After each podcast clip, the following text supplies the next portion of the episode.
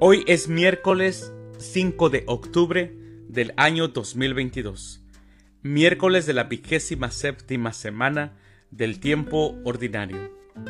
El día de hoy en nuestra Santa Iglesia Católica celebramos a Santa María Faustina Kowalska, a San Froilán, Apolinar, a Tilano, Mauro y Plácido, a Catrina, Aventura y a los beatos Raimundo de Capua y Bartolomé Longo.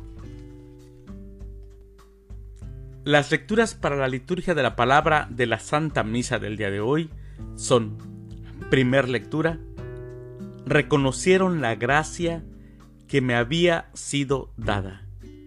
De la carta del apóstol San Pablo a los Gálatas, capítulo 2, versículos del 1 al 2 y del 7 al 14 el Salmo responsorial del Salmo 116, Bendito sea el Señor. Aclamación antes del Evangelio. Aleluya, aleluya. Hemos recibido un espíritu de hijos que nos hace exclamar, Padre.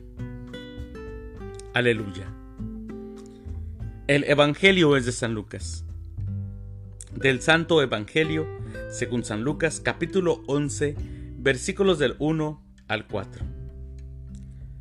Un día Jesús estaba orando y cuando terminó, uno de sus discípulos le dijo, Señor, enséñanos a orar, como Juan enseñó a sus discípulos. Entonces Jesús les dijo, Cuando oren digan, Padre, santificado sea tu nombre venga tu reino.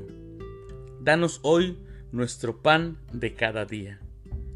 Y perdona nuestras ofensas, puesto que también nosotros perdonamos a todo aquel que nos ofende. Y no nos dejes caer en tentación. Palabra del Señor. Gloria a ti, Señor Jesús. Cuando oren digan, Padre, relaciónense con Dios con el corazón. Así podrán llamarlo Abba, Padre. No piensen a Dios, sientan a Dios desde lo más profundo. Dios es un Padre de amor. Cuando oren, no pidan en primer lugar, sino santifiquen su nombre, alaben a Dios en todo momento Primero denle gracias por todo su amor esparcido por la creación entera, y pidan con insistencia que venga su reino sobre todas las cosas, porque no es lo que nosotros queremos. Como verdaderos discípulos, queremos que sea lo que Dios quiere.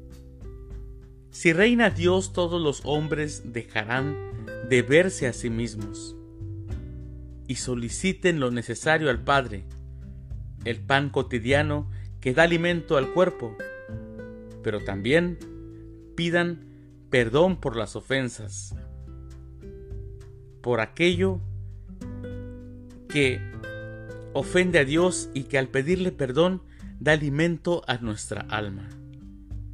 Tanto de que ya no vuelvamos a cometer esos errores. Y digámosle al Padre que jamás caigamos en la tentación de alejarnos de Él, ni de pensamiento, y mucho menos de acción.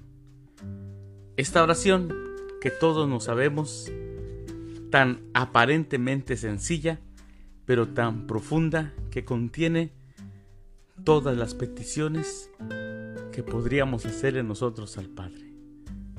Pero como dice esta reflexión. No pidamos primero, primero démosle gracias a Dios. Mis queridos hermanos, que tengan un feliz miércoles, que Dios los bendiga.